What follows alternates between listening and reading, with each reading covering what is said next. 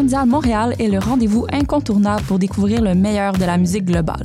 L'événement boutique invite les talents et sons du Canada et d'à travers le monde à se produire devant les professionnels de l'industrie chaque année depuis maintenant 13 ans à Montréal. Quelques spectacles sont ouverts au grand public cette année. Les billets sont 20 Rendez-vous sur le site web www.mondialmontréal.com. Le festival Marathon par M pour Montréal, c'est 30 spectacles sur 4 jours qui se tiennent en parallèle dans plus de 15 salles de Montréal. Avec l'AF, Milk and Bone, Robert Robert, Virginie B et plus encore. C'est un marathon de musique qui vous attend du 15 au 18 novembre prochain. Un marathon de découverte et de vrai sport. Entraînement recommandé, attache tes espadrilles, prépare ta liste de lecture et prévois ton parcours. Tout ce qu'il te reste à faire, c'est courir tes spectacles préférés. Le Artist Lab est de retour pour une troisième édition le 17 novembre prochain de 10h à 14h au 8 Queen. Avec plus de 8 conférences et 8 ateliers au programme, on annonce la présence de plus de 15 partenaires avec qui vous pourrez obtenir des consultations individuelles tout au long de la journée. L'événement est 100% gratuit et ouvert à tous les artistes curieux ou curieuses d'en apprendre davantage sur la professionnalisation d'une carrière en musique. Inscrivez-vous dès maintenant en visitant les sites web de M pour Montréal et Mondial Montréal. Après avoir fait ça le comble au Dôme de la SAT en 2022, Blend est de retour pour une deuxième édition. Le vendredi 17 novembre prochain, de 23h à 4h, le grand public est convié cette année dans les ondes de l'Union française de Montréal pour faire la fête jusqu'aux petites heures du matin. Ce sont DJ Pop Talk, La Nina Kiwi, DJ Silk Tits, Digital Polyglot et DJ Trini Daddy qui performeront dans le cadre de cette soirée. Billets en vente au prix de 20 Envie de films audacieux qui renouvellent le langage du cinéma? Pour un accès privilégié aux visions les plus stimulantes et diversifiées du cinéma documentaire, les RIDM sont le festival à ne pas manquer. Ça se passe du 15 au 26 novembre à Montréal. Rendez-vous au ridm.ca pour tout savoir sur la programmation. Les rencontres internationales du documentaire de Montréal. Là où toutes les histoires se rencontrent. Podcast, musique, nouvelles. Vous écoutez choc.ca.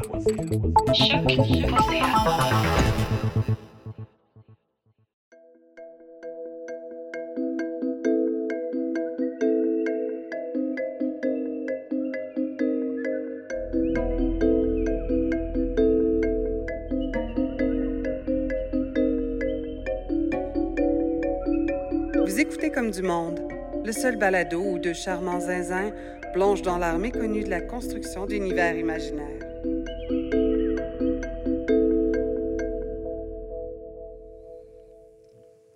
Hello, hello. Hey, salut Joël. Salut Julien, ça va? Ça va super bien, toi? Ben oui. Hey, Joël.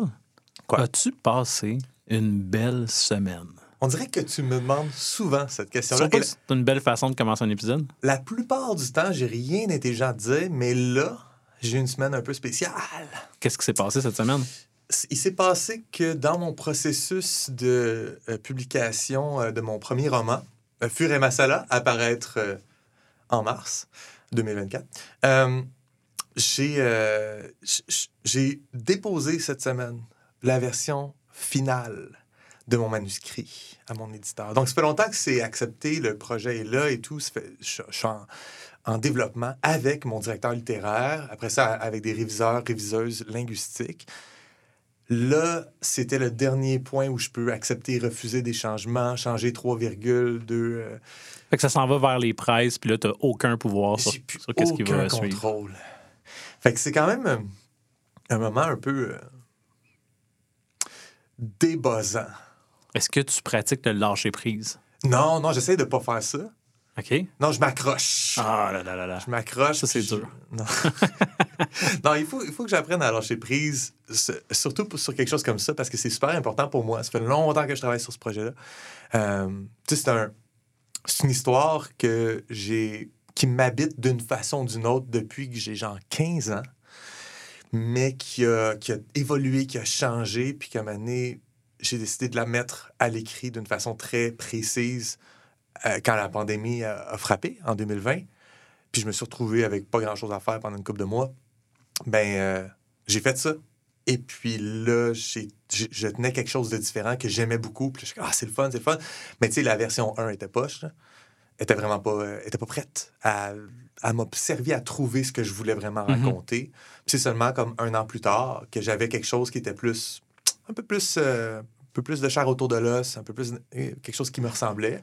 Puis là, le processus, ça fait quatre ans maintenant. Ça va faire quatre ans bientôt. Mais euh, la dernière année, c'était juste du retravail avec mon éditeur. Puis, euh, puis là, donné, c'est comme, bon, ben, f- le bébé s'en va, là. Genre, j'ai vu. Justement, ça doit être un, euh, euh, un- En fait, ça doit être comme libéré un peu. là. On, dit- on dirait que oui, je- c'est libérateur d'arriver là, mais en même temps, je me couche le soir, je fais comme Ah, telle phrase, j'aurais dû changer la préposition. Ouais. non. Tu comprends? Genre, je suis Ah non, c'était plus l'autre préposition que Non, non, j'aurais non. dû utiliser. Ben non, faut pas que tu te tortures avec ça. Là. Euh, je pense que c'est inévitable que je passe à travers un, un petit moment de torture, mais il vient, il vient, euh, il vient avec beaucoup, beaucoup de genre, ah, je suis super content, je suis super, je suis surexcité, euh, plein de, de reconnaissance et de gratitude que, que, que je sois capable d'arriver là avec mon projet. C'est pas facile euh, se, se faire publier. euh, par une maison d'édition au Québec. C'est comme tout un processus. Fait que j'arrive enfin à ça. Je suis super content. Je suis super fier. Fait que genre, on peut-tu, on peut-tu accepter? Ah ouais. Mais tu fait que c'est un, un peu un, un, euh, un deal qu'il faut que je fasse avec moi-même. Le garde, ferme ta gueule. T'es arrivé à ça. Sois, sois content d'être arrivé à ça. Puis euh, la préposition, euh, tu vivras avec. Exact. Hey, on a un gros programme aujourd'hui. Euh, D'abord, Ouais. pour ceux qui, qui sont nouveaux à l'émission, ben, vous êtes sur choc.ca, puis on parle de démiurgie à Comme du Monde. Avec Julien Lefort. Et Joël Martin. OK, on s'est pas présenté, on s'est présenté. Oui, c'est ça. Ouais. Puis aujourd'hui, ben, on, on a la chance euh, euh, d'avoir en entrevue le BDS Jimmy Beaulieu. Oui, euh, quand même, j'ai goût de dire, euh, euh, comment on peut, une icône de la BD moderne québécoise. C'est que- c'est quelqu'un qui a été très, très, qui est, important, qui est, sa présence dans, dans le, le, paysage culturel de la BD québécoise est comme inévitable de nos jours. Puis dans les, les 20 dernières années, moi, en tout cas, quand j'ai découvert ce qu'il faisait, ça m'a toujours. Ça m'a, ça c'est venu me chercher. Je trouve ça vraiment, vraiment fascinant, son œuvre. Puis, euh, ça a-tu vraiment un lien avec la démiurgie? Je pense que oui, parce que tout en a un. Mais s'il n'y en avait pas eu, je l'aurais forcé parce que je voulais le rencontrer. Ouais. Mais hey, on s'en va écouter ça. OK. Puis euh, après ça, on parle un petit peu euh, du dessin que tu m'as fait pour Gadine. OK, c'est bon. Cool.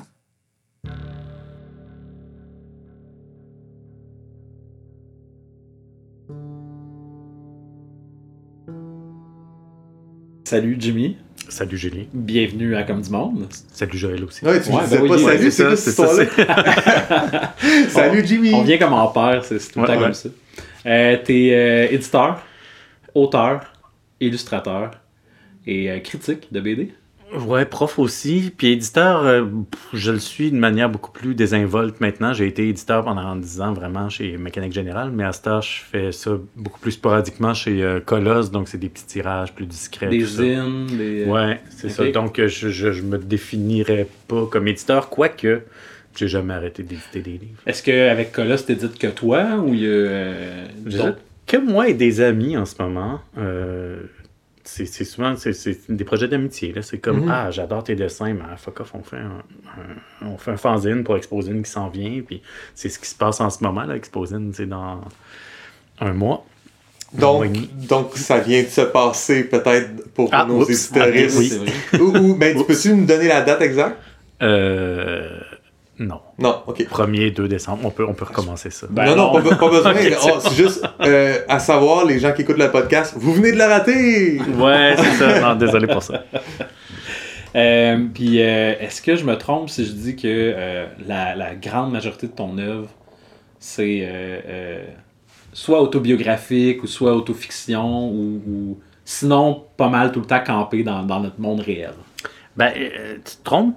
Pas. Je fais, je fais, je fais beaucoup, beaucoup de fiction, sauf que bien souvent, cinq ans plus tard, je m'aperçois que c'était autobiographique à peine déguisé, mais au, au, même titre que Tintin au Tibet est autobiographique. Ouais. C'est-à-dire Mhm. que si tu lis un peu ce que Hergé Vivian en psychanalyse à ce moment-là, puis tu lis le bouquin, tu vas Ah, ouais, ok. T'sais, donc, euh, donc c'est ça, oui, c'est toujours basé sur des choses euh, vécues, mais des fois, c'est assez oblique la manière que c'est raconté. C'est intéressant parce que nous, on, on se concentre habituellement dans, dans- dans le balado sur la création d'univers imaginaire.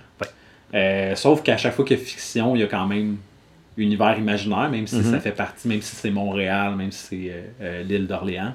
Euh, Est-ce que tu, tu penses, mettons qu'on parle juste de l'aspect esthétique, est-ce que dans ce que tu fais, il y a une forme de création d'univers? Est-ce qu'il y a un set de contraintes que tu te donnes, puis que c'est comme des règles? Dans mon monde, moi, c'est c'est- c'est graphiquement comme ça que ça se passe. Ben oui, absolument. Ben, en tout cas, avec le dessin, c'est sûr qu'il faut que tu fasses des choix parce que dans une histoire, ben, il y a comme un filtre par lequel tu fais passer les choses qui ont l'air de faire partie du même univers. Il y a des trucs plus bizarres aussi, comme, tu sais, il y a personne qui fume jamais dans mes bouquins. Ah, ok. Pendant longtemps, je sais pas, c'est parce que j'ai longtemps été asthmatique, la fumée de cigarette m'embête. Fait que la partie autobiographique menait naturellement au fait que dans la scène, quand tu l'avais vécu, personne fumait autour de toi. Ouais, c'est ça. fait qu'il y a, il y a des, des- des trucs comme ça, mais aussi, c'est comme, euh, ben, plus ça va, plus ce que je fais, c'est une espèce de réalité plus un aussi. là. C'est pas tout à fait Mhm. réaliste, un peu magique sur les bords.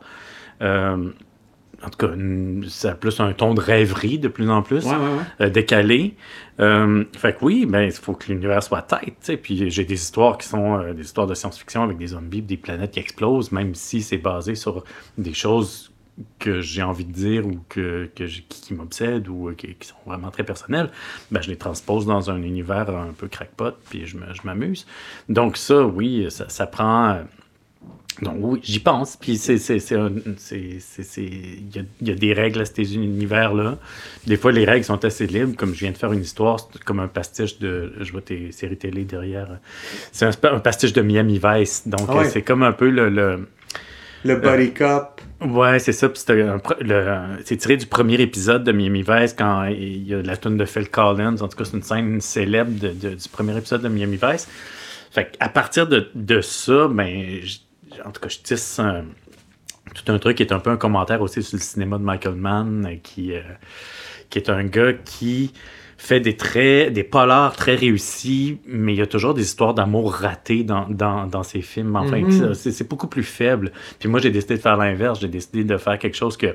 Moi, c'est l'histoire d'amour qui m'intéresse. Puis autour, euh, le, le policier, ben, je, je m'en fous un peu. Donc, euh, ben, c'est ça. Que tu, tu fais une histoire d'amour, puis le backdrop, l'élé- l'élément Ouais. en arrière, c'est l'histoire policière. C'est ça, alors que Michael Mann, ce qu'on lui reproche, ou en tout cas ce que je lui reproche, c'est souvent de mettre des histoires d'amour pour rendre ces histoires policières plus intéressantes. Moi, je fais l'inverse. Mhm. Donc, l'histoire policière, c'est dans mon histoire, c'est juste comme une, un truc qui, qui se met à très mal aller parce que le gars est complètement obsédé par, il- par son histoire d'amour. Ah oui? Ouais. Fait que c'est, donc, euh, donc, donc oui, il y a du, du, du- du- du world building, euh, disons, en excellent français. Euh, Euh, nous, qui- on, qui- on qui aime utiliser le mot démiurgie. Démiurgie, d'accord. Et, et souvent, on n'utilise pas le mot démiurgie. Le mot qu'on s'est entendu qu'on allait l'utiliser, on l'utilise pas. Ouais. C'est ça, mais démiurgie, ça fait pas un peu tyran, ça fait pas un peu Oh, despote. oh oui, tout à fait. C'est pédant. On avait décidé que c'était pédant. On avait dit que Pédant, c'était pédant, mais l'aspect despote, je le comprends aussi, c'est comme. c'est Aspect despote, c'est un méchant bon nom de bande. Aspect despote. Mais c'est- Mais c'est toi qui décides tout pour tes personnages. Tu es Oui. le despote de ton monde, tu sais. C'est vrai. Ouais. C'est vrai. C'est vrai. Donc, c'est un peu ça le, le- le- le sujet de votre, euh, de votre podcast. Ah, votre, votre Est-ce qu'on t'a dit qu'on avait un podcast? Oui. Mais oui, c'est ça. Fait, que- fait dans le fond, euh, récemment, tu as fait des choses avec, avec euh, des univers qui sont un peu plus pitchés, un peu plus, un peu plus Ouais. disjonctés, euh, un peu moins proches de ta réalité. Fait que c'est sûr Mhm. que là, t'en as plus de la, de la démiurgie.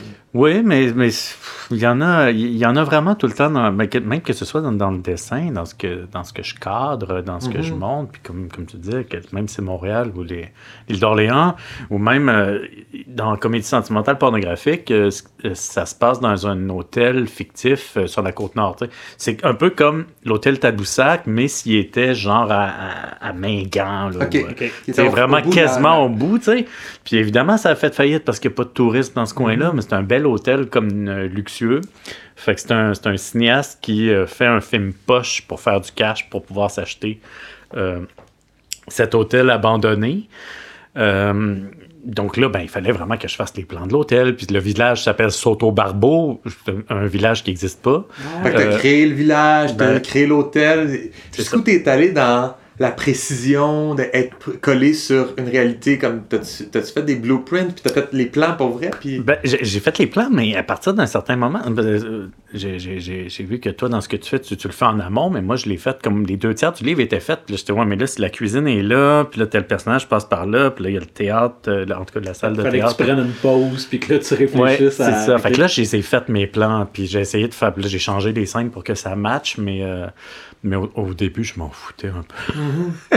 mais à partir d'un certain. Donc, je, je conseillerais quand même de le faire euh, avant. Ben, c'est quand même bien ce que tu fais aussi de le faire en aller-retour. Ouais. Entre Ah, ben là, j'ai une scène qui nécessite que je m'assoie à ma table de travail démiurgique. Mhm. Puis là, tu fais ça. puis là, tu reviens. Tu reviens, puis, puis là, ta scène est possi- est possible dans, dans le cadre que, que tu, y as, que tu y as donné. Mais à quoi bon tout faire en amont? Tu- Parce que le danger, Ouais. c'est de juste tout faire. Euh, de la planification puis de jamais écrire ton, Ben, ton histoire. Ben, Fait que- exactement. Puis ça, moi, ça fait 20 ans que je donne des cours de bande dessinée, puis le monde qui prépare trop leurs trucs, ils le font jamais. Euh, oui, parce faut- que t'es prof aussi. Ouais. Allô? Oui, c'est ça, je fais. Allô, allô? Princesse Euh, Yoma qui approche de toi. Princesse Yo-Yoma vient de. Je t'ai dit qu'on ne disait pas ça- le nom de mes chats dans le podcast. Ah, je t'ai demandé l'anonymat pour mes chats. Euh, je veux dire, euh, princesse. Ouais. euh, ce, ce, ce, ce, ce chat vient de me rejoindre. Ouais. Mais oui, donc je donne des, des cours de BD depuis 20 ans, puis euh, c'est vraiment un problème très, euh, très commun, très répandu. Euh, les gens qui préparent trop leurs trucs, qui font euh, tout leur scénario, qui font tout leur, leur, découpage, qui font toute leur démiurgie, leur plan démiurgique avant, puis ils travaillent là-dessus pendant 5 ans, puis là, ils, comme, ils font jamais la page 1, c'est bien trop intimidant. Ouais. Fait que je fais comme, faites votre page 1 comme après deux, trois trucs de préparation. Puis vous savez que vous allez la recommencer, votre page 1, c'est pas grave, là. tu sais, Vous allez la recommencer 10-15 fois de toute façon. Fait que allez-y, plongez, puis faites de quoi de final assez rapidement, même si vous savez très bien que c'est pas final final. Parce que ça devient de l'évitement.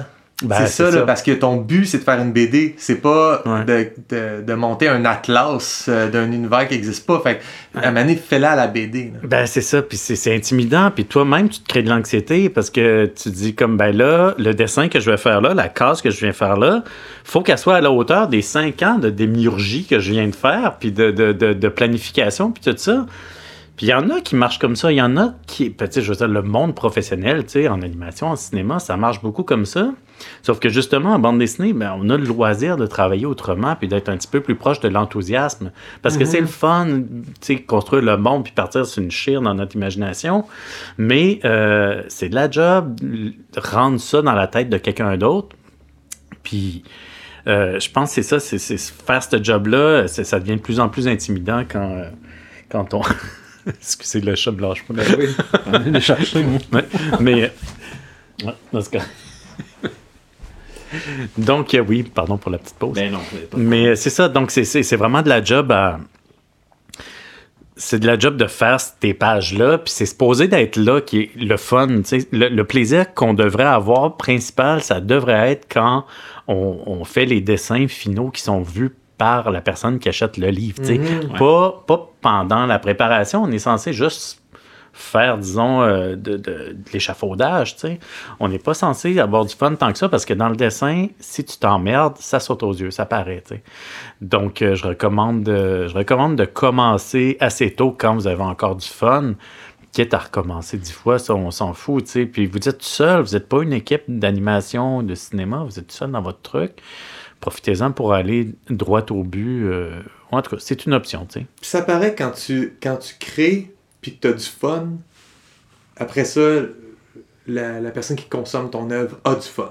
Il y, a- il y a une grosse relation entre l'un et l'autre. Puis si tu crées puis tu es, stressé, c'est probablement un bon signe. Ça veut dire que la personne va être stressée. Puis c'était ça, c'était ça que tu voulais Ouais. aller chercher comme émotion. Si tu crées puis tu es joyeux, ben ça va donner une scène joyeuse. Comme peut-être pas dans tout, mais dans le genre de choses que je fais, où le dessin est, est un peu spontané, est un peu vivant, est un peu, tu sais, je, je travaille très fort pour que ça ait l'air facile à faire, ce que je fais, là.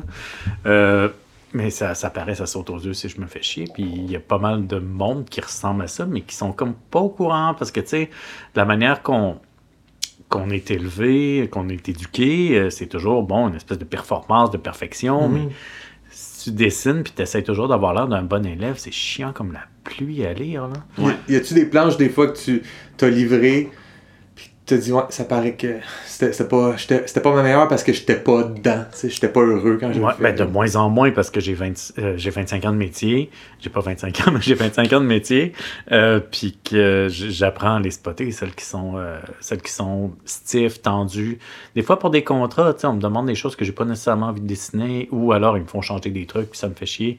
Moi je le vois, ça paraît, mais bon, euh, je suis quand même professionnel puis euh, c'est bien composé, c'est bien foutu tout ça. Mais moi je sens un petit peu de contrariété dans le Mhm. trait, mais je suis un peu, je, je connais très bien mon euh, mon trait, mais jamais dans quelque chose que je ferais payer du monde, je publierais une page euh, dans laquelle j'ai pas été. Des fois, c'est pas nécessairement du plaisir puis du fun, mais des fois, c'est de la fièvre, c'est une incarnation. T'es t'es dedans, c'est comme un jeu euh, de un jeu de rôle là, comme euh, acteur actrice là. Euh, puis si j'avais si- s'il y a pas cette fièvre là, ben je, je demanderais jamais de l'argent pour ça. là. Je reviens un peu en arrière. euh, je reviendrai à tes, tes- tes ateliers, tes enseignements tantôt. Euh, tu as dit que de plus en plus, il y avait un élément magique dans ce que tu faisais. C'était onirique. Ou, euh, Mhm. Est-ce que. est-ce qu'il existe un univers, un, un petit peu comme il y a pour, pour Marvel, pour... Mhm. Est-ce que quand tu crées quelque chose de nouveau dans ta tête, c'est camper tout dans, la- dans le même monde, avec toutes les mêmes règles?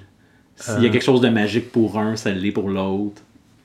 Oui, puis non. Moi, j'ai des personnages qui sont comme des acteurs-actrices qui changent. euh, mais tu sais, euh, à un moment donné, ils sont dans le présent. Dans une autre histoire, ils sont avec des zombies. Dans une autre histoire, ils sont euh, sur une planète qui explose. euh, puis, euh, bon, j'ai un peu. euh, Il y a un de ces personnages-là qui est une actrice. Donc, c'est peut-être des films dans lesquels elle a joué qu'on voit. Ah ouais. Mais tu vois, non, je me donne cette liberté-là de, de- Mais c'est comme une liberté euh, intradiégétique aussi de dire comme, ben non, c'est ces personnages-là, c'est Noémie euh, que vous avez vu dans un rôle de composition, que vous retrouvez dans un rôle comme, c'est la même, c'est pas la même, si, si, c'est la même, c'est Ouais. la même personnalité, tout ça.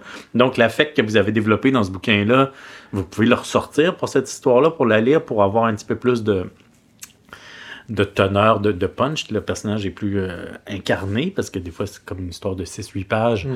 Euh, T'as pas le temps de développer un affect bien ben avec ce personnage-là. Mais s'il est dans deux, trois autres histoires avant, euh, oui. Mais c'est le même mécanisme que quand on retrouve une comédienne ou un comédien Ouais. d'une d'une série à l'autre ou dans un autre film, puis c'est comme si on, on développait un, un, euh, Un attachement. une réponse Ben émotive, ouais. un attachement, mais, mais à la personne, pas au rôle. là. Ben, exactement. Fait que c'est ça. Puis ça, ça sert souvent les rôles. tu sais. Les- Ouais, la, ben la ouais. persona de Cary Grant, euh, tu sais, il y avait- c'était quand Ouais. même assez cadré. Il y a des acteurs, actrices aujourd'hui qui ont un terrain de jeu plus, euh, plus vaste, moins cadré. Là. Tu sais, Cary Grant qui jouait un méchant dans Hitchcock, c'était comme Oh mon Dieu! Oui, c'est spécial. euh, ouais, c'est ça. On peut pas se Mais poser. juste, juste le, le personnage de façon canon, euh, comme tu parles de Marvel, ça, c'est c'est une conception très moderne du personnage. Tu regardes des personnages plus folkloriques, plus mythologiques, qui apparaissent puis disparaissent de, de, de- d'histoires qui n'ont pas vraiment de linéarité ensemble ou de temporalité. Puis pour moi, ça me fait plus, ça me fait penser à ça. T'as un personnage qui est comme un archétype, Ouais. euh, Noémie. Puis tu l'as fait jouer dans plein de tes histoires. tu sais. Oui, c'est ça. Puis, mais pour moi, c'est elle. Pour moi, je la retrouve aussi parce que, en tout cas, vous avez, vous avez déjà écrit, vous devez avoir eu cette espèce de deuil-là quand tu termines un bouquin. Puis, ben, tu quittes tes personnages. Euh, c'est, c'est, c'est super, c'est super dur. Ben, moi, j'aime bien les ressortir. J'aime bien les Ah ouais. retrouver. Puis reprendre une bière avec eux autres dans ma tête. Mais c'est ça, mais il existe quand même aussi un truc à la Marvel dans la bande dessinée autobiographique parce que veux, veux pas, euh, moi j'apparais, ben, mon avatar apparaît dans euh, les livres de Philippe Girard, euh, dans, on, on, on a fait un voyage en Russie dans son livre Les Ravins, ben, je suis un personnage secondaire, lui c'est un personnage secondaire dans plusieurs de mes bouquins, donc le milieu se, se croise. C'est peut-être un petit peu moins le cas aujourd'hui parce que le, le- je, je fais moins de, de trucs de, de BD, BD. C'est-à-dire que je ne vais pas raconter des festivals de BD parce que je, je l'ai déjà fait pas mal. Ouais, ouais. Mais c'est pas impossible qu'on recroise, en tout cas, au moins dans mes carnets, ben, ceux qui sont mes amis, Pascal Girard, Catherine Oslo, euh, Viviane, euh, que c'est- bien possible qu'on les recroise dans mes bouquins à un certain moment. C'est- C'est-tu précédé par un coup de fil, ça? Euh, genre, hey, je peux-tu euh, je peux-tu te mettre dans mon. je peux-tu euh, t'illustrer dans, mon, dans mon prochain truc? Ben, c'est une question intéressante parce que ça dépend qui. Le monde de la BD, j'ai toujours utilisé leur nom, puis j'ai jamais vraiment demandé s'ils étaient d'accord parce que c'est toujours assez sympa. C'est du monde qui font la même pratique. Euh, c'est qui, qui- puis il y a des re- tu sais, comme j'allais dire retour d'ascenseur, c'est pas vraiment ça, mais je veux dire, moi j'apparais dans l'histoire d'un tel. Oui. Donc c'est un peu. euh, c'est un peu une entente tacite que it's okay en- entre nous. tu sais. Euh, après, si euh, des, des membres de ma famille, des ex, des choses comme ça, je vais toujours demander si, si c'est correct. Ouais, ouais, euh, ouais. Puis euh, surtout que ben, c'est ça ce que je fais, c'est, histoires d'amour, c'est sentimental. euh, donc, euh, puis des fois c'est masqué, mais c'est pas très long de se rendre compte c'est qui. Il y a quelqu'un qui pourrait se reconnaître. Là. Fait que je demande toujours si c'est correct euh, à- à- aux gens pour qu'il y ait un enjeu. tu sais. Ouais, je change les prénoms, je change les gueules, mais je demande quand même parce que je veux pas que la personne, si. euh, euh, je sais pas, on a une rupture, mais on s'entend bien, elle tombe sur le bouquin, puis mon Dieu, c'est mon point de vue de l'histoire. tout ça, c'est comme. Je sais qu'on. Il y a des gens comme Julie Delporte ou Fabrice No qui assument le fait que non, c'est mon histoire, c'est ma version des faits, puis that's it. C'est une grosse question quand même. Moi, moi, je fais de l'autofiction depuis récemment, là, mais c'est une question qui est constamment dans ma tête parce que là, je vais avoir une première publication bientôt. Ah oui, c'est vrai. Oui, Bravo, cet hiver, merci. Euh, mais c'est ça. Fait que là, je me pose la question comme à qui, qui j'appelle, à, à- à qui je demande des permissions, Mhm. pourquoi, est-ce que c'est c'est pareil pour tout le monde? Puis là, je me rends compte que non, c'est pas pareil pour tout le monde. Non. Tout dépend de ce que je leur fais faire dans la scène. Est-ce que c'est juste leur nom qui est mentionné, qui est Euh, Est-ce que c'est juste leur nom qui est rapidement mentionné comme ça? Ouais. Ou est-ce que euh, il y, a- il y a une atteinte à la Ouais. réputation? Si oui, est-ce que c'est purement fictionnel? Fait que je leur dis, hey, pour vrai, je te fais faire ça dans mon roman, mais ça n'a pas rapport. Ou est-ce que c'est une vraie affaire qui m'est arrivée, puis c'est quelqu'un qui m'a Ouais. fait du tort pour vrai, puis là, je le mets, je le mets Mhm. dans la scène. Tu sais, tous ces cas de figure-là, pour moi, sont des situations différentes, euh, puis ils méritent leur propre considération en, en termes de demander une permission ou non. Puis le point de vue légal aussi. Ben, le point de vue légal. Oui, c'est- moi, c'est- surtout le, le point de vue de garder des bonnes relations avec, Ouais. euh, avec le monde. Euh, mais euh, mais je, bon, je fais pas vraiment de règlement de compte, puis le- le- les gens sont assez sympas dans mes bouquins. là. Mhm. Sauf que des fois, tu t'en rends pas compte. Il y a une fois, il y a un, un- un de mes personnages euh, qui, euh, son avatar me parlait au téléphone, au, parlait au téléphone de mon avatar dans l'histoire. Oui. Puis là, elle disait Ah, je viens de lâcher ma maîtrise, on prend une brosse? Puis j'étais comme. Moi, moi je lui ai raconté ça parce que je voulais comme donner de la teneur à son personnage, mais elle, elle a vraiment mal pris, tu sais, que je dévoile ça dans une histoire. Puis je ça n'a jamais Mhm. été publié, tout ça, mais j'ai juste euh, montré, mais j'ai j'ai vraiment fait comme Ah, fuck, mais là, c'est- c'est- ça va être quoi son enjeu, elle, pourquoi elle veut prendre une brosse? Alors, juste pour prendre une brosse, mais elle, a, il y a- elle a perdu, disons, de- du côté tragique de son personnage Mhm. à, à cause de ça, tu sais, fait que je trouvais que c'est un sacrifice. Non, À, à moins l'air de vivre un moment important dans sa vie, puis plus l'air d'avoir des habitudes euh, un peu euh, destructives ou je sais pas quoi. Je- ouais, ça c'est donne ça. autre chose au C'est personnage. ça, pour moi, c'était comme, comme important qu'il y ait une raison, puis qu'il y ait une, une, euh, un pathos à, à, à cette brosse-là, parce que pour moi, il y en avait un, puis pour elle, il y en avait un, puis c'était c'était le fun, en tout cas.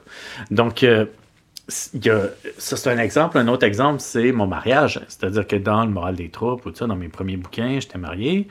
Puis, euh, j'étais marié avec une femme que je dépeignais toujours comme s'il était d'accord, puis gentil, puis... euh, puis j'aurais pas été amoureux de cette femme-là, j'aurais pas été avec cette femme-là pendant 17 ans si elle avait été toujours d'accord, toujours gentille, toujours souriante, euh, toujours, euh.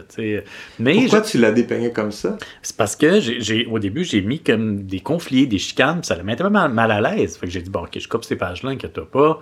Euh, tu sais, mettons juste, on est, on est en vacances, puis euh, elle, elle veut qu'on décide d'avance qu'est-ce qu'on va faire. Puis là, je suis comme, bah, on va improviser, c'est pas grave. Puis là, c'est, comme ça la fâche que je sois pas comme. euh, euh, en train de vivre des vacances comme un architecte. Moi, c'est plus comme un jardinier. Oui. C'est- ça s'applique à ce qu'on disait tout à l'heure sur euh, préparer les histoires ou pas, en tout cas. Architecte ou jardinier, Ouais, le, classique. euh, Ouais, fait que moi, c'est ça. Fait que, mais donc, juste cette espèce de friction-là qu'on avait entre nous deux était super mal à l'aise que je monte ça.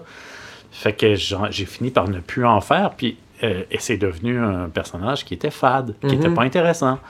Euh, puis moi, ben, j'ai dit, ben, je vais faire de la fiction. Comme ça, je vais faire des personnages qui ont des défauts, des autres. des- Parce que le problème avec la- la- l'autobiographie, l'autofiction, c'est que tu as un seul personnage qui peut avoir des défauts, c'est ton avatar. tu. Tout le reste, ben, tu, les mets sous un bonjour, ben, ils sont plates.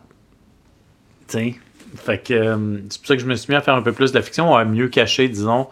euh, mais euh, les, en tout cas, les personnes dans ma vie, là, je les cache un petit peu mieux maintenant.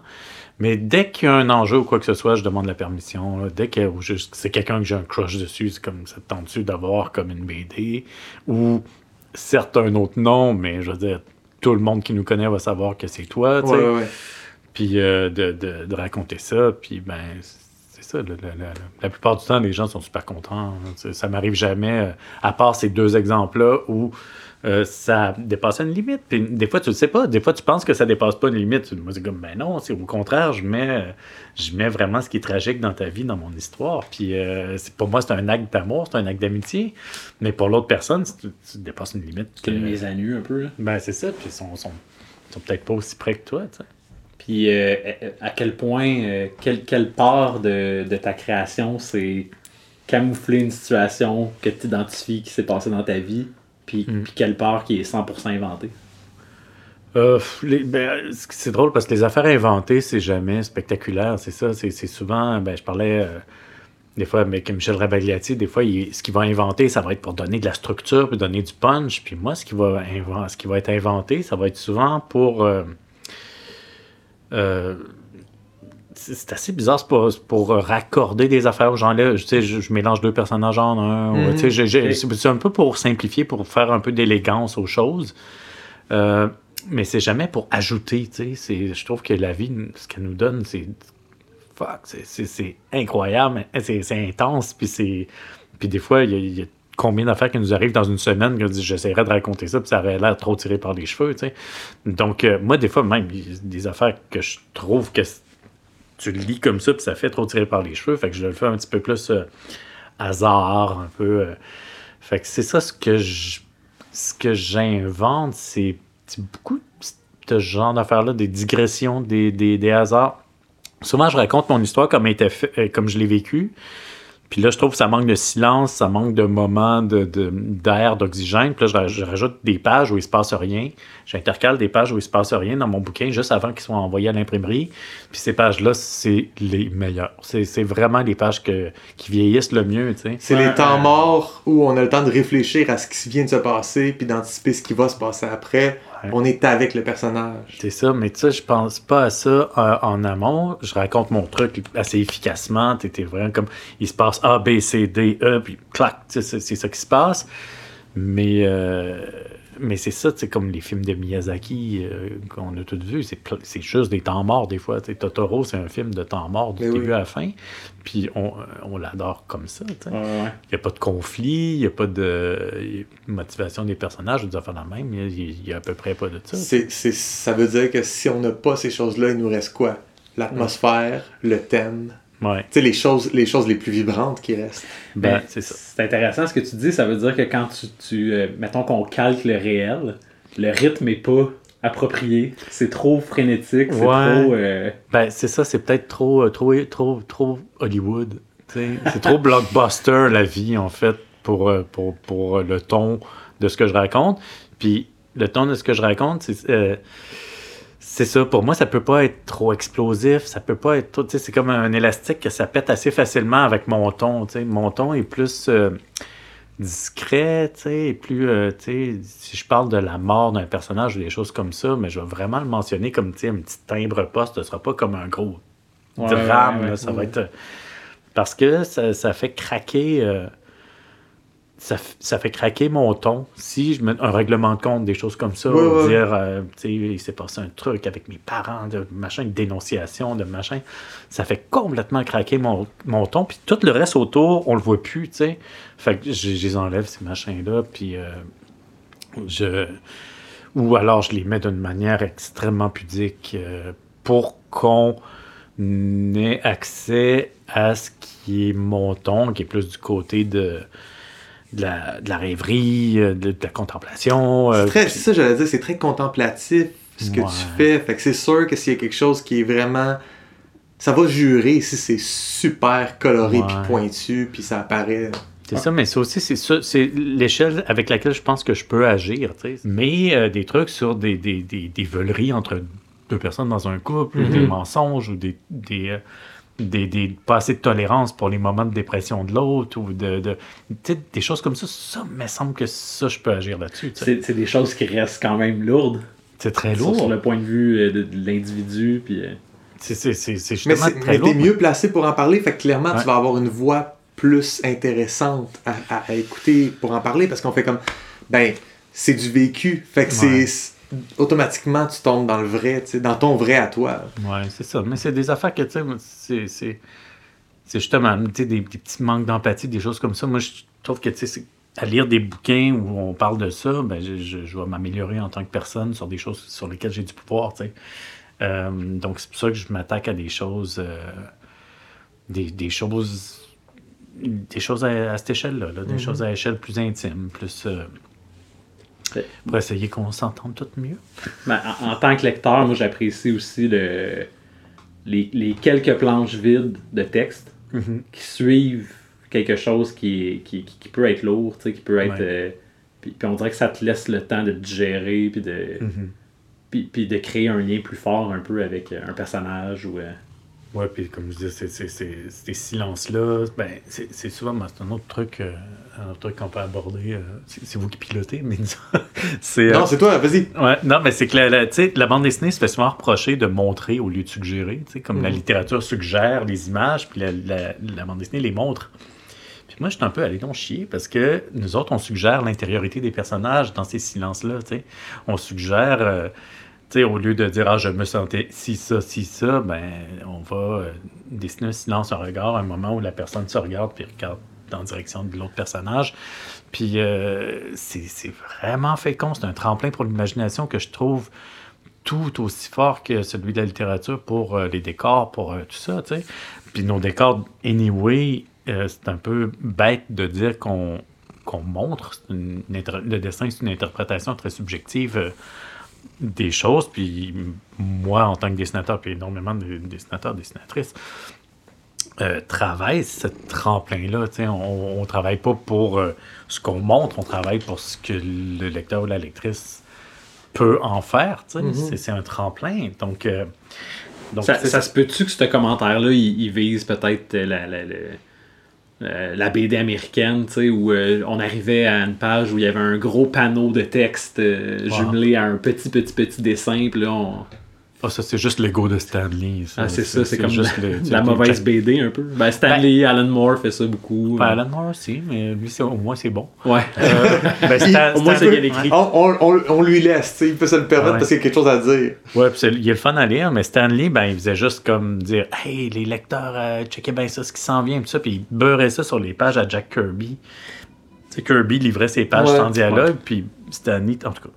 Mais la- il, coupait tout le travail de Kirby que. l'in- l'intériorité aussi de Peter Parker, tu sais. À la place de, Ouais. de le voir sur une planche, euh, une réaction ou une illustration qui nous ferait ressentir son état, c'est juste comme je me suis réveillé Ouais. ce matin, puis euh, j'ai mangé ça, puis euh, je me sentais de même, puis là c'est super. hein. Ben, c'est, il fait pas confiance euh, au lecteur. Exact. Ouais. Aux lectrices. Donc, euh, c'est un peu dommage. C'est Blake et Mortimer aussi, c'est comme ça. C'est toujours Mhm.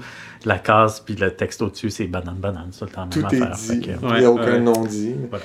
Mais quand, quand on passe une, une page euh, de silence avec juste des moments, on est dans un lieu, on vit le décor, on vit le, le- la physicalité euh, du personnage, Mhm. je trouve que moi, dans de la BD moderne, c'est toujours quelque chose que j'apprécie. Il y a, j'ai, un, j'ai un bémol à ça qui est dans ma lecture, on dirait qu'il faut que je sois un lecteur intelligent qui sait vivre ce moment-là parce que le défaut de lecteur devient de passer vite. Quand on devrait pas passer vite, tu sais. Mais je fais comme, ah, je veux l'histoire. Fait que là, ah, c'est beau, toute cette planche-là est géniale, elle est bien belle. Je vais pas, je vais pas m'attarder à chaque image. Fait que là, tu sais, ça, ça reste que c'est un médium qui joue avec la temporalité parce que tu as accès à plusieurs moments en même temps. Tu, sais, tu regardes toute la page, tu peux commencer par le bas puis aller vers le haut si tu le goût, mais on fait pas ça, là, mais, mais je peux facilement regarder vite vite, scanner, Ouais, plus que c'est ça. lire. Fait que ça, c'est d'apprendre à, à vivre le temps, puis c'est, ça donne un, un meilleur, euh, une meilleure... euh, Ben oui. Je, expérience. je- je- je lutte toujours contre la tentation d'écrire lisez lentement au début de mes bouquins, là, parce que c'est c'est- c'est- c'est vraiment juste ralentir la lecture. Ce serait le fun. Mais écoute, euh, non, non, c'est des gens qui, vont- qui vont décider euh, de leur rythme. Mais c'est ça, la BD aussi, c'est ce qui prouve à quel point c'est un médium où on travaille beaucoup aussi. Parce que euh, moi, j'étais libraire euh, dans une librairie générale avant, puis euh, des fois, il y a du monde qui aimait, mettons, Patrick Modiano, tu sais, comme en littérature. Je leur disais, hey, t'as-tu déjà essayé les BD du Pub Berberian? Puis là, essaie de feuilleter ça, puis ils comprenaient pas. Ils disaient, mais qu'est-ce qu'on lit avant? L'image, le texte, puis c'est comme. puis Benoît Peters euh, les, a nommé ces gens-là des aniconettes, c'est-à-dire sont pas capables de lire l'image. Puis je pense que pas mal tout le monde qui travaille dans les organismes de subvention comme la SODEC sont aniconettes aussi, c'est ça. Ils ont vraiment besoin qu'on leur écrive euh, les choses. Ils n'ont pas euh, cette sensibilité-là pour l'image. Les, les producteurs au cinéma aussi, où euh, on dirait qu'il faut Ouais. toujours tenir par la main. euh, par le texte, par, Par les, le saints- texte. les saintes écritures, alors que des fois, les images, ont de quoi, ont de quoi dire. Mais mais c'est pas, une- c'est pas une sensibilité que tout le monde a, puis c'est- bien correct de même, sauf que des fois c'est étonnant parce que tu te dis, ben non, mais l'image, elle suffit à elle-même. Tel tableau, euh, pourquoi il est célèbre, ça suffit à Mais soi-même. c'est quand même une, une littératie euh, spécifique. Et puis, les gens auraient intérêt à la développer. Puis, Mm-hmm. vous, BDistes, auriez intérêt pour avoir un plus grand. Mais euh, c'est c'est un médium comme qui s'apprend. Euh, un, un peu, là, il, faut savoir. le- Mais c'est comme n'importe quoi, c'est comme les codes du cinéma, c'est juste que tout le monde regarde tout le temps la TV. Fait que là, maintenant, on les connaît, les codes du cinéma. Ouais. Puis c'est c'est aussi, ben, c'est- c'est c'est du travail. Tu sais, moi, j'ai arrêté de lire pendant un long bout, puis je m'y suis remis euh, cette année, euh, beaucoup plus régulièrement, puis c'est un plaisir incroyable, mais je, je, je goûte un petit peu plus que c'est du travail. Tu sais. Le cinéma, oui, tu sais, c'est des codes, puis c'est du travail à lire, mais tu peux ne pas le faire. Alors qu'en. euh, puis avec la littérature, oui, c'est du travail, euh, bien sûr. Sauf qu'il est un peu monocorde, je dis pas monotone, mais tu sais, c'est- en tout cas, il est comme dans, dans un ton. Donc monotone, ok, c'est correct. Euh, mais, euh, mais le travail en bande dessinée, c'est multiple. tu sais, C'est comme, non seulement il faut que tu interrelies les images, euh, le son, la voix, puis il faut que tu reconstitues ce qu'il y a dans les gouttières. là. donc dans Oui. la ligne blanche entre les cases, c'est- c'est ta job de, de reconstituer ça. le Euh, le- regard du lecteur aussi, d'une page à l'autre. ben, c'est ça, faut que tu t'investisses, puis faut que tu. Puis, euh, tu sais, ce que tu disais qu'on est un peu libre, en tout cas, de, de, de lire, oui, mais mettons, euh, Chris Ware, lui, il dit non, non, moi, je fais une partition, c'est supposé la lire à la lettre. Mhm. Donc, il y, a, il y a quand même une, une job, une sensibilité, puis une- un investissement. Puis l'affaire, c'est quand tu lis avec. euh, c'est une lecture très active. Euh, ça fesse quand ça marche, tu sais. Quand Ouais. t'as un punch, là, moi, c'est des, des- des livres comme euh, le, le dernier de Lisa Blumen, tu sais, à la fin, je pleurais juste à cause de, de, de, de- un petit truc de mise en scène extrêmement bien, bien foutu, là. C'était euh, c'était très fort. Mais, mais c'est ça aussi, quand. C'est c'est le propre d'un médium qui, est, euh, qui est maîtrisé par l'artiste, puis qui est, qui est compris. Comme, comment vivre ce médium-là par, euh, par la personne qui, qui consomme l'œuvre. Que si tout est bien fait, c'est là que, que ça paye, c'est là que tu as, la version la plus intéressante en, en tant, que, en tant que fan, tu sais. Ouais, c'est ça. Mais en même temps, on, peut, on peut se permettre un- de pas genre euh, tout est bien fait, mais tout est- en tout cas, il y a quand même des belles gaffes aussi qu'on peut laisser. euh, euh, une fragilité, euh, en tout cas surtout dans, dans les choses que je raconte ou que je raconte, parce que je pense beaucoup à au premier bouquin de Julie Delporte, y en est, il y en est plein de, de ratures, euh, de coups d'exacto, de scotch tape, puis ça fait vraiment partie de l'impact que ça a. Donc, euh, c'est le, le- le bienfait, je vois très bien ce que tu veux dire, mais il peut être mal interprété sur, genre RG, Tintin. par Ah, ouais, ouais, absolument. Donc, c'est ça que je, je voulais juste euh, Non, non, tu fais bien, tu fais bien de, de préciser. Y a-tu euh, y a-tu autre chose que, que, que la bande dessinée fait que le cinéma, que le théâtre, que le, le roman peut pas faire? Si, si t'avais à défendre la BD, là, ok. Ben oui, bien des choses. euh, précisément, j'ai toujours eu du mal à mettre le doigt dessus, puis juste- c'est peut-être ce qui est le fun aussi. Mais il y a, il y a vraiment beaucoup de, de- c'est ça, des jeux de, des jeux entre les images, des, dans les images fixes, puis tu sais, de que les personnes se recréent l'image fixe euh, un peu dans, dans leur tête. C'est intéressant. Euh, des fois, c'est ça, c'est je, je connais pas bien le théâtre, sauf que je, je rapprocherais vraiment plus la BD du théâtre que du cinéma ou de la littérature. Genre euh, théâtre, poésie, un peu euh, la musique, tu sais. Ça, je trouve qu'on est un peu plus dans dans des rapports à la narration qui ressemblent à ce que je fais. Ok. Plus que la littérature ou le cinéma, c'est plus comme je vais vous raconter une histoire, euh, machin, alors que le théâtre, on est invité à reconstituer, quand on regarde un décor, mettons, il y a, il y a un rectangle, puis ben, tantôt ça va être euh, une porte, tantôt ça va être un lit, tantôt ça va... c'est- Le spectateur est invité à interpréter ces éléments de décor-là, puis à accepter euh, cet univers-là, puis à reconstituer beaucoup, tu sais, avec des éléments visuels. Donc ça, quand je vois ça au théâtre, je me dis comme, ah, ça c'est ce qu'on fait, ça ressemble à ce qu'on fait. Ah ouais, je, sens une complicité avec ça, puis avec euh, euh, la manière que le dialogue est écrit, qui est à moitié écrit, à moitié artificiel, à moitié naturel, tu sais, cette espèce d'équilibre-là. La poésie, que c'est très ciselé aussi, euh, ça, ça me fait penser à comment j'écris des dialogues, parce que tu peux pas être dans le bavardage en bande dessinée, parce que le rythme marchera pas si tu fais juste bavarder. On parlait d'Alan Moore tout à l'heure, Mhm. des scénaristes verbeux. Moi, j'ai commencé très verbeux. Plus ça va, plus c'est comme ciselé, parce que... Pèse chaque mot, puis... euh, Oui, puis c'est un respect pour l'écriture au lieu d'être. euh, tu moi, de l'écriture, je l'utilise jamais comme pour décrire euh, le divan était gris avec un coussin, machin. Tu sais, je ferais jamais ce genre de description-là. Je le dessine. Fait que pour moi, ça me rapproche d'un respect terrible pour les mots parce que si je décide d'écrire quelque chose parce que je veux l'écrire, euh, puis ça, je trouve que ça me rapproche plus de la poésie euh, que de la littérature. tu sais. Quand, quand, quand je lis de la littérature, c'est tout le temps comme Wow, pourquoi ils disent tout le temps comment les personnages se sentent? On est supposé comme de, de le deviner, on est supposé de le sentir, il n'y a pas de, de je me sens comme ça. Voyons. Là, qu'est-ce que, qu'est- c'est quoi la littérature que tu lis, là? Parce qu'il y en a. Ouais, ouais, il y a non, du bon sais, stock qui se fait, là. Ouais, ouais, je sais bien, je sais bien.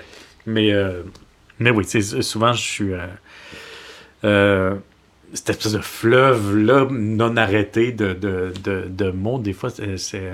Mais t'es limité nécessairement par les phylactères. Ouais. Quand, tu sais, il y a un espace, à un moment donné, que tu pourras pas rentrer un Mhm. monologue dans une case de cette façon-là, tu dois, le, comme tu dis, le Ouais. ciseler, tu dois, tu dois le séparer en, en segments. Mhm. Fait que clairement, t'es t'sais, comme t'es obligé d'aller briser des choses de toute façon, aussi bien les, les briser avec intelligence, puis dire ah ben peut-être que tu sais quoi, deux, deux phrases qui peuvent juste être sautées, puis on a droit à une case sans, sans Ouais, dialogue ça, ici. ça, ça force à une ben, ça force à une économie en tout cas il y, il y a des gens qui peuvent euh, je pense à Posy Simmons euh, qui fait des adaptations euh, comme euh, elle a fait euh, Gemma Bovary qui est une, euh, une adaptation de Madame Bovary qui est c'est très verbeux.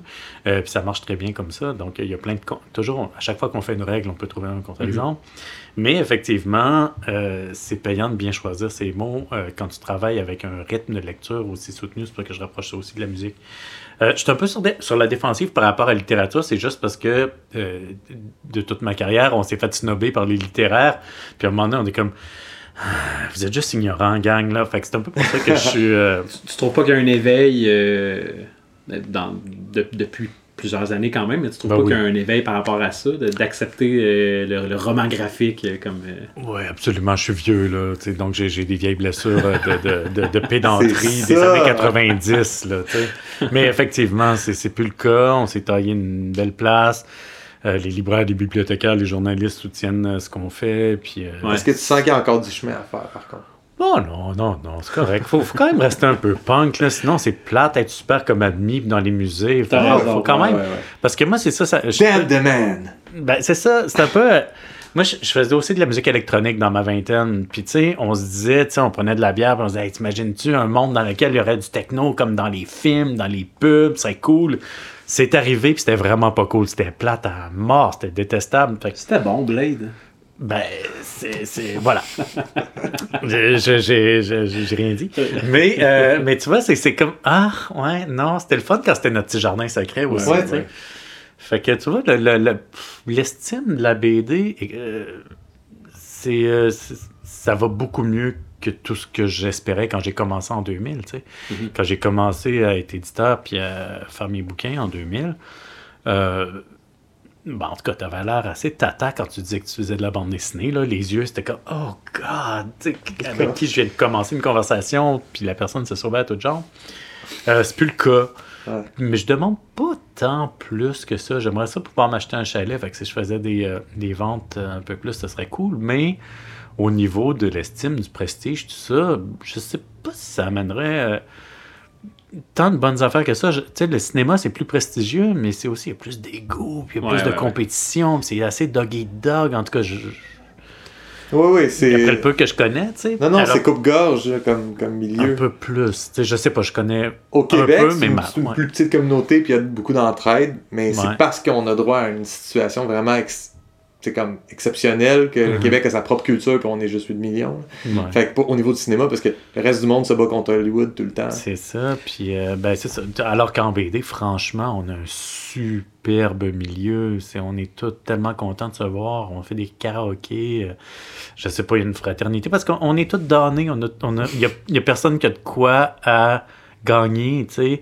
Euh, on n'a pas de tapis rouge, on n'a pas de prestige, on n'a pas d'argent. On a juste comme du monde qui lit nos affaires, puis du partage, puis Mhm. c'est assez fraternel. Mais c'est beau, ça. Ben, moi, je trouve ça magnifique. Je trouve ça magnifique. Puis quand, quand t'enseignes, quand tu fais des, des ateliers, tu, euh, tu, tu- tu vois c'est quoi un petit peu la, la relève, t'as le pouls de, de, Mhm. de, de- de qu'est-ce qui s'en vient? C'est, c'est, c'est quoi l'avenir de la BD au Québec?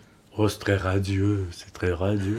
C'est radieux. Ouais, il y a peut-être il y a peut-être un retour au plastique en ce moment que je trouve le fun parce que euh, ça fait 20 ans que je donne des cours, fait que j'ai vu quand même, au début c'était un peu super-héros, après ça c'est devenu manga, après ça c'est devenu comme euh, blog, des autobiographiques blog drôles.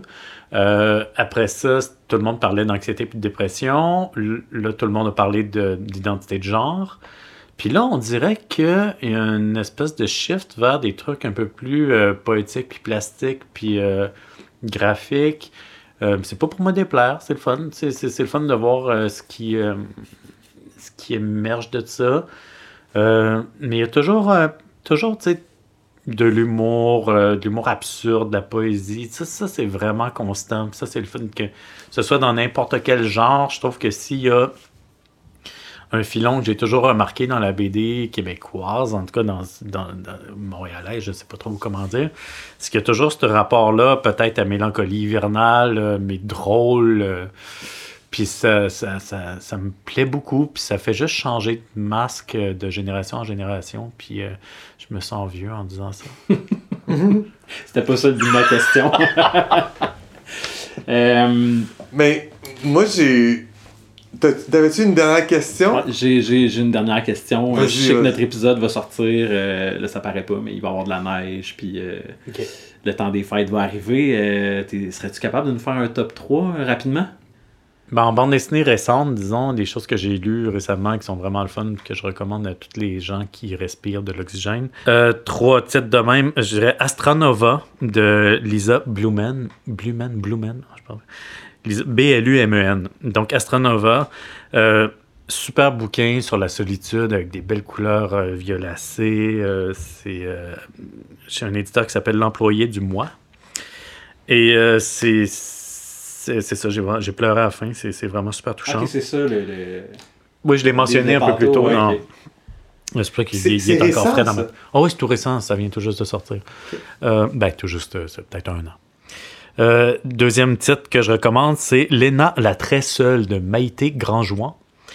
euh, qui euh, est aussi un bouquin sur la solitude. Je sais pas pourquoi. C'est qui a aussi des couleurs violacées. C'est des beaux bouquins, mais c'est des, livres qui m'ont vraiment fessé dedans.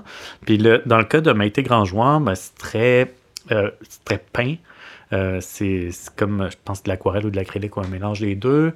Euh, fait qu'il y a un côté plastique euh, très fort, mais c'est vraiment une atmosphère. C'est comme euh, une femme qui est dans une maison vide, puis je me souviens plus qu'est-ce qu'il faut qu'elle règle avec l'électricité, en tout cas parce qu'ils vendent la maison. Puis elle fait juste errer dans cette maison-là tout, tout le long, mais puis elle, se souvient un peu de. Tu, com- tu comprends ses rapports avec sa mère, tout ça pendant, pendant le bouquin, mais mon Dieu que ça m'a fait c'est Ah ouais? C'est très très fort. C'est parfait pour la, la, la dépression saisonnière. C'est ça, tu, Ouais. me, tu me donnes des conseils euh, dépression saisonnière. Ben là, si vous me posez des questions à moi, là, ce, ce sera pas trop joli. là. Cool. Euh, Est-ce puis- que le troisième va être un peu plus. Oui, quand même. Ah oui. Quand même. Le troisième, c'est Mystère en Saskatchewan de Pascal Girard. OK. Euh, qui, euh, ben, c'est un pote, c'est un ami, mais c'est super drôle. c'est le deuxième, euh, deuxième tome des, des- des enquêtes de Rebecca. Euh, donc, il, il, c'est- il prend sa, sa blonde puis sa fille en, comme personnage, puis il leur fait faire des enquêtes. Donc, c'est aussi de l'espèce d'autofiction, mais dans l'autre sens. là. C'est-à-dire qu'il Mhm. fait, des, il fait des policiers autour de, de vrais personnages, puis, euh, puis c'est super drôle, puis tendre, puis euh, astucieux, puis c'est c'est- c'est vraiment très, très recommandé. Donc, euh, moins déprimant peut-être aussi. Cool. Malgré que c'est la Saskatchewan, fait qu'il y a quand même quelque chose de déprimant qui est inhérent. C'est pas moi qui le dis. C'est pas la province la plus hop la vie. Je sais pas jamais aller. Mais moi, je pense. je pense, traversé. je passe au travers, puis il n'y a rien d'autre à faire que passer Ah au travers. OK. T'es pas allé dans un restaurant thématique Montréal? euh, semble? Que J'ai déjà entendu parler de ça, qu'il y avait Non. des restaurants thématiques Mais je Montréal. suis intrigué. Ouais. Tu piques ma curiosité. Il y, a ça, euh, il y a ça un peu partout dans le reste du Canada. D'ailleurs, y a-tu un restaurant euh, thématique Saskatoon à Montréal? Ça serait le fun d'y aller. Il y a pas un restaurant qui s'appelle le Manitoba. Je sais pas si ça. Je connais pas. Ben, euh, merci, Jimmy. Ben, merci, Julien Joël. C'était très, très, très, très intéressant de t'entendre euh, Ben, sortir tes idées, puis comment t'interprètes ça. Puis, euh, ouais. ben, je, je t'as t'as dit plusieurs traits, donc je suis très content de- d'entendre ça. Merci infiniment d'avoir accepté euh, Mm. de participer à un balado euh, avec euh, Julien et moi. Et on ne te retient pas plus longtemps. Ben, merci à vous deux et au chat de m'avoir reçu avec autant d'égard.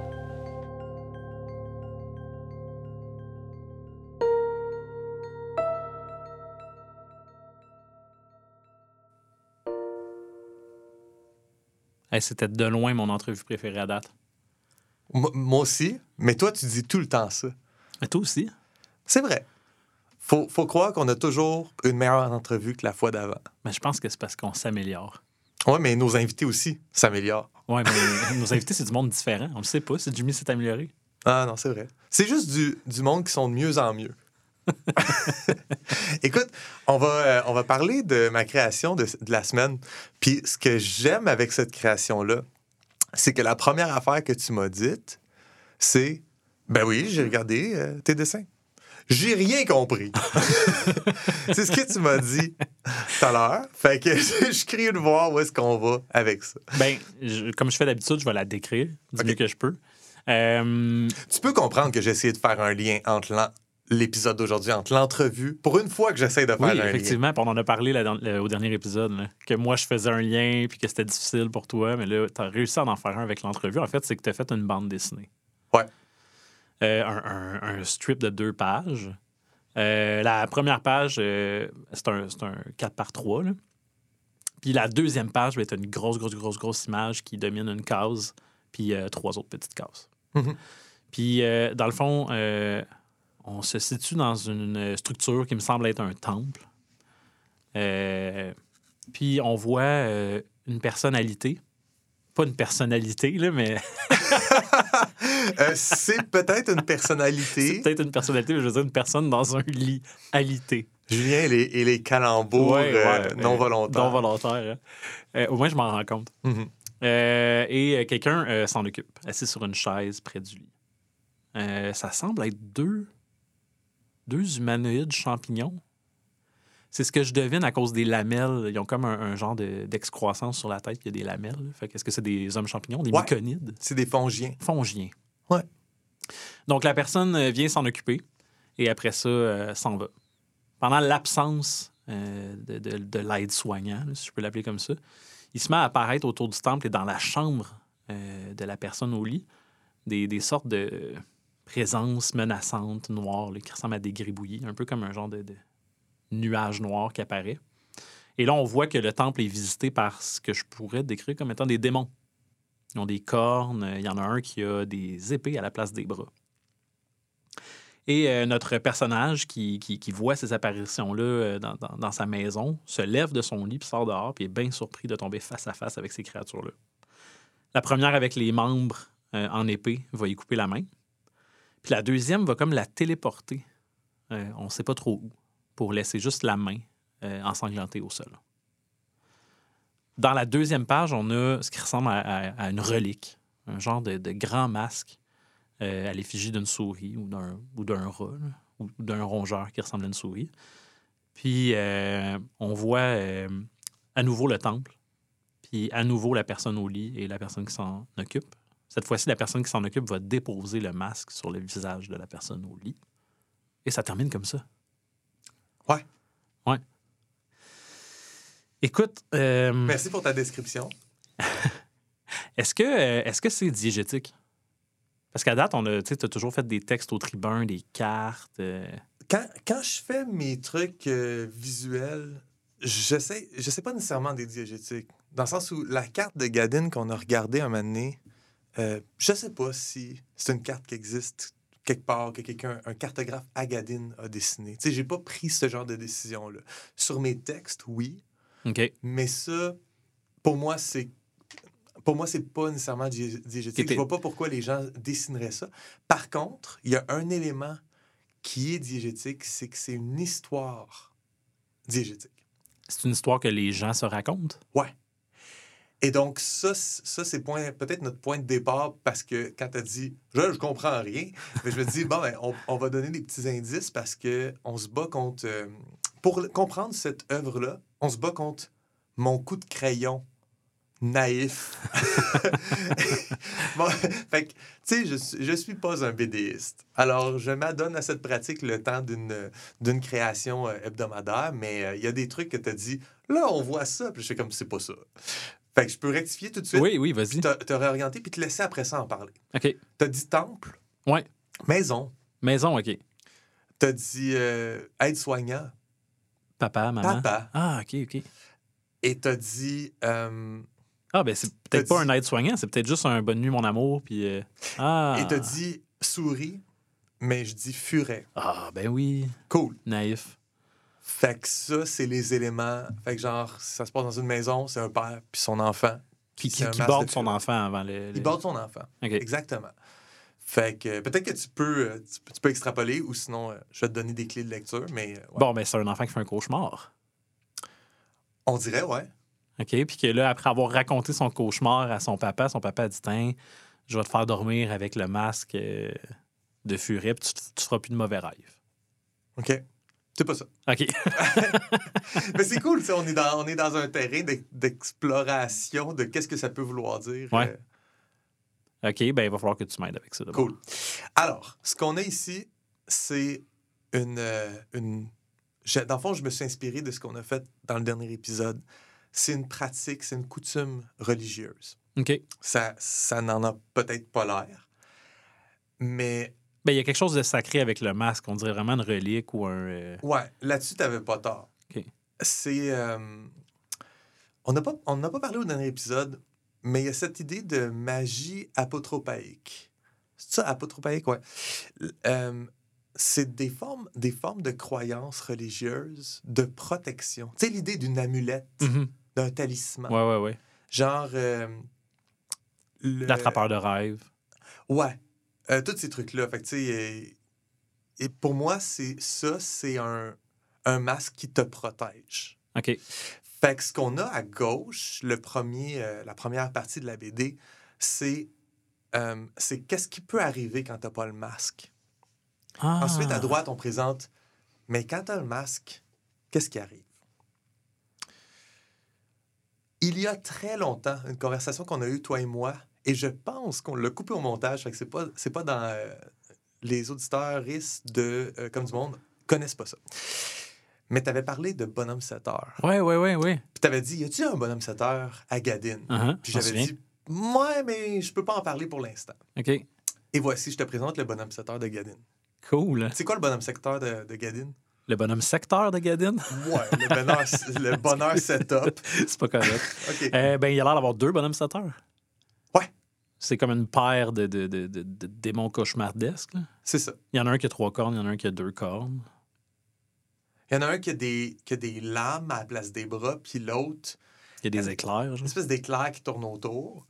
Et puis, fait que c'est- pour, pour moi, c'est une espèce de d'histoire qu'on raconte aux enfants fongiens. Fait qu'on est dans la culture fongienne. Et puis, à savoir quelle partie de ça qui existe vraiment, qui est vrai ou quelle partie qui est pas vraie, on peut, on peut juste le regarder comme un, comme un mythe. Donc, on a, on a euh, un enfant qui se fait dire voici ce qui se passe quand t'as pas ton masque. Mhm. Les, euh, les deux démons arrivent. Il y en a un qui te chope de partout avec ses lames. L'autre va genre t'effacer de la réalité. On sait pas qu'est-ce qui arrive. Est-ce qu'il te téléporte? Est-ce qu'il désintègre? On sait pas. Mais c'est Mm. arrivé à plein d'enfants. C'est arrivé à plein de personnes. En plein milieu de la nuit, il y a des espèces de nuées de suie noire qui apparaissent un peu partout, puis ils se matérialisent en espèces de démons. Puis là, ça t'arrive. Mais c'est une bonne chose qu'on, nous, on connaît la magie protectrice des masques. Fait que quand tu mets ton masque de furet, ça t'arrive pas. Tu fais des beaux dodos. Fait que ça, c'est le mythe qu'on a ici. C'est-tu euh, quelque chose qu'on raconte aux enfants, puis euh, on, on- on donne une puissance à ce masque-là qui, dans le fond, n'est pas réel? C'est vraiment plus pour aider l'enfant à dormir? Ou est-ce que vraiment les fongiens euh, utilisent un masque qui est infusé de magie puis qui protège réellement les gens? Je sais pas si tu comprends ce que je veux dire. J- ben, je sais pas à quel point j'ai le goût de rentrer dans, dans ça. Ben, je pense que oui. Je pense qu'on peut aller là. Euh, dans mon univers, ces deux démons-là existent vraiment. OK. Et les fongiens adultes le savent. Il y en a plein qui en ont vu. Mais c'est un peu un cryptide. Cryptoïde, comment on appelle ça? Genre le, le Bigfoot. Le, Ouais, ouais, ouais, ouais. Ça, un cryptide. En anglais, cryptid, ouais. OK. C'est un peu genre, il y a du monde qui en ont vu. On est pas mal sûr que ça existe. Mais non, il y en a qui disent que non, ça existe pas pour vrai. Fait que dans l'univers du peuple champignon, ils vivent dans la forêt, ils ont des villages, euh, ils vivent d'une façon euh, quand même connectée avec la nature, près de la nature. Et puis, euh, il y a ces espèces de démons-là qui habitent dans ces forêts-là, qui les côtoient. Puis de temps en temps, on sait pas pourquoi, ils vont attaquer du monde. Fait qu'il y a comme un mystère qui tourne autour de ça. Est-ce que les masques protègent pour vrai? Pour moi, genre, le, le peuple, eux autres, tout ce qu'ils savent, c'est quand ils mettent les masques, ça les protège. Puis ils se sont bien rendus compte que les masques, s'ils mettent genre, je sais pas, juste euh, une plaque de bois, ça marche pas. S'ils mettent euh, n'importe quoi dans leur face qui est pas clairement un masque, ça marche pas. Puis aussi, ça peut pas être un masque euh, de n'importe quoi, ça doit être un masque d'un- d'une de mes autres espèces sentientes.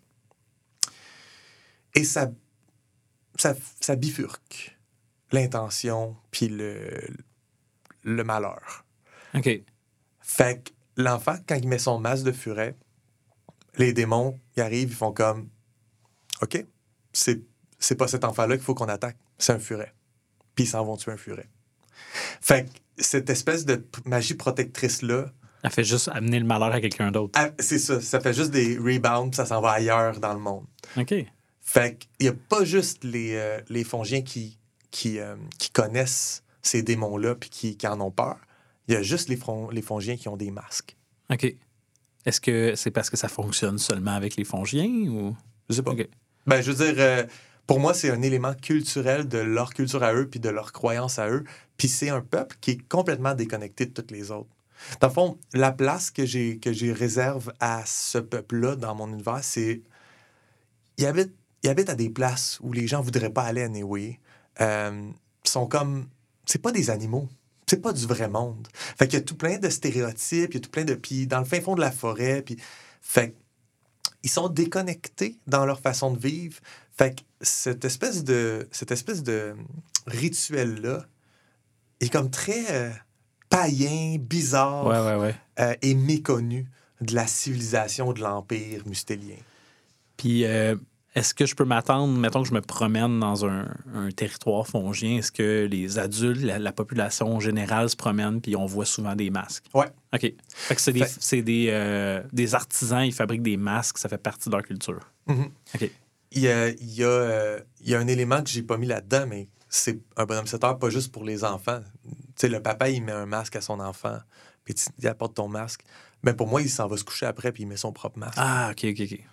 Comme pour les enfants, c'est un, c'est un apprentissage. Tu sais, ça, ça fait partie un peu des, euh, des rites de passage, Mhm. etc., d'a- d'apprendre ça. Fait que pour moi, la légende, elle est contée à des enfants. Tous les adultes, ils, ils savent. faut mettre un masque pour dormir, genre. Puis, euh, y a-tu une, une, euh, y a-tu une intention derrière le fait qu'il il se, il se fait couper la main, l'enfant? Est-ce que ça fait partie de la légende de la main? Non. OK. Dans le fond, c'est comme un, un duo épeurant. Je, quand j'ai créé ça, ça vient de. ça c'est vraiment.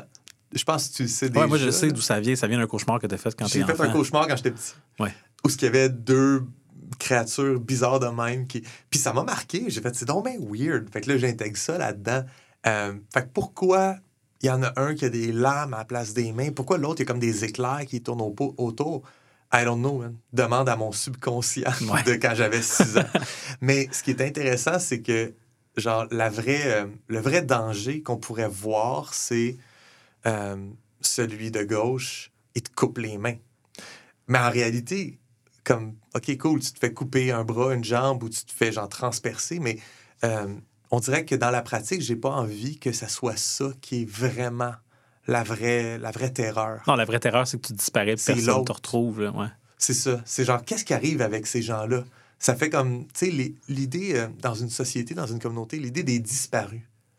Tu sais- cette espèce de. de, de cette, euh, ce, ce travail-là de. Je pense que je pourrais appeler ça un processus narratif. Ouais, ouais. Avoir des disparus dans une communauté. Genre, qu'est-ce qui est arrivé? On sait pas. Ils sont partis où? Euh, fait Ouais, ça crée, euh, ça crée une tension qui est intéressante. Là. Ouais. Fait que je veux jouer avec ça. Je sais pas euh, dans l'ensemble de mon œuvre où est-ce que je vais placer ça ou comment je vais placer ça, mais on sait comment ils disparaissent. Parce que c'est quand même une grosse pourquoi. nouveauté, le fait que tu introduises des démons aussi Ouais. dans ton monde. Ouais. Puis c'est pas c'est pas un truc que je veux développer euh, dans n'importe quel sens avec n'importe quoi, mais spécifiquement spécifiquement ces deux démons là existent. Est-ce qu'il y a toute une genre un, genre un bestiaire de démons? Non, pas pour moi. OK. Il y a ces deux là, puis il se passe ça. C'est ça le danger. Cool. OK. Ben, mais ma BD, écoute, c'était une façon de te communiquer ça sans écrire un texte. Ouais, ouais, ouais. Ben, c'est super cool. Moi, j'aime ça. Ça, ça. ça met des images, c'est différent. J'espère qu'à l'audio, ça se transmet bien parce que, en tout cas, on peut voir les images euh, sur, euh, sur YouTube ou, euh, Oh, ouais, comme d'habitude. comme d'habitude. Hey, ben, euh, super entrevue avec Jimmy. Yes. Puis euh, merveilleux, euh, merveilleuse bande dessinée que tu nous as pondue après. Mhm. On se voit la semaine prochaine. Oui, la semaine prochaine, euh, on va parler de stéréotypes et de tabous. Un autre épisode léger. Oui, oui, parce qu'on va se faire du fun là-dessus. là. Ouais. Euh, puis après ça, tu vas nous présenter quoi? Euh, J'ai un petit texte, euh, justement, euh, qui parle des tabous, qui parle des interdits dans mon monde. OK, cool. Ouais. Ben, à la semaine À prochaine. la semaine Julien. prochaine. Salut. Ciao. Comme du monde, un balado signé Joël Martin et Julien Lefort. Écrivez-nous au comme du monde. Participez à la conversation sur Discord. Abonnez-vous au balado sur votre plateforme préférée et suivez-nous sur Instagram, YouTube et Patreon. Tous les liens sont dans la description. Merci d'avoir écouté Comme du monde.